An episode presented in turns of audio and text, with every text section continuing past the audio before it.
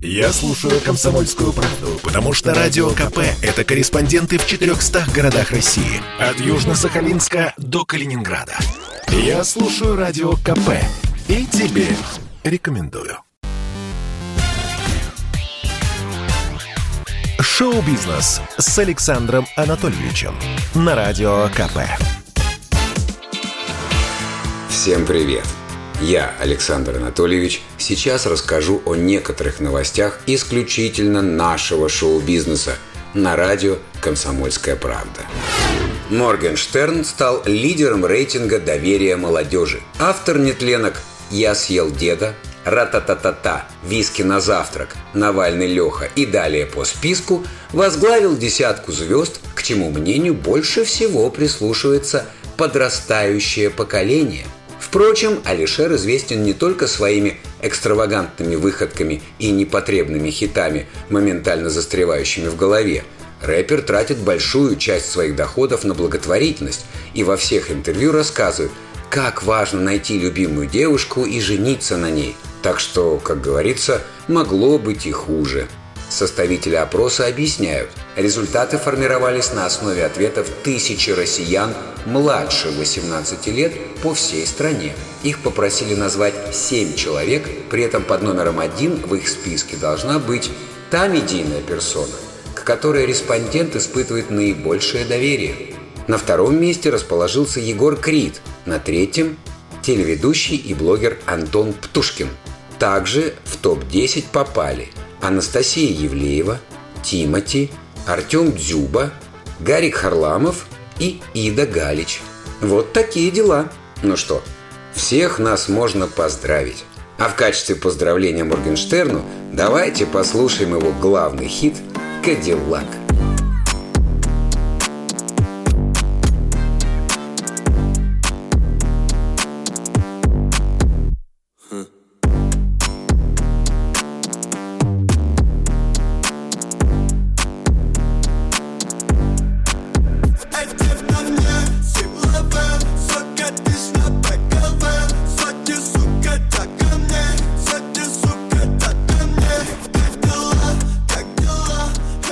«Шоу-бизнес» с Александром Анатольевичем.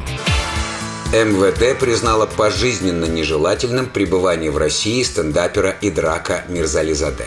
Об этом сообщается на сайте ведомства. В своем публичном выступлении Идрак Мирзализаде допустил выражение, возбуждающее ненависть и вражду по отношению к лицам русской национальности, унижающее их человеческое достоинство. В связи с этим его нахождение на территории Российской Федерации признано угрожающим общественному порядку, правам и законным интересам других лиц. Конец цитаты. В министерстве добавили, что в ближайшее время гражданина Белоруссии Мирзали Заде уведомят о принятом решении. Стендапер не раз приезжал в Россию, а в марте этого года получил вид на жительство.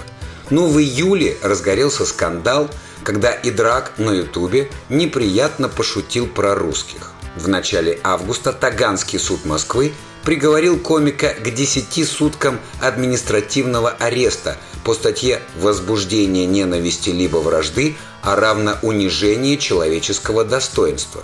По словам артиста, фрагмент вырвали из контекста, тогда как сам монолог, наоборот, высмеивал ксенофобию. В суде комик извинился перед теми, кого эта шутка могла обидеть, но вину в разжигании межнациональной ненависти не признал.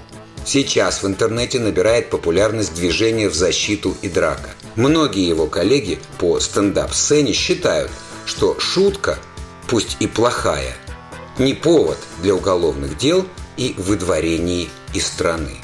Шоу-бизнес с Александром Анатольевичем. Ксения Собчак поставила себе две разные вакцины от ковида, чтобы попасть в Европу.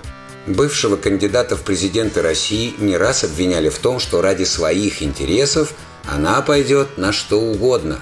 Как оказалось, Теледива действительно готова на многое в том числе и рискнуть собственным здоровьем. Ксения объявила о том, что вакцинировалась двумя разными вакцинами против коронавируса. Сначала звезда поставила себе спутник, а через некоторое время решила привиться еще и средством Джонсон и Джонсон. В большинстве стран Запада российские разработки еще не признали.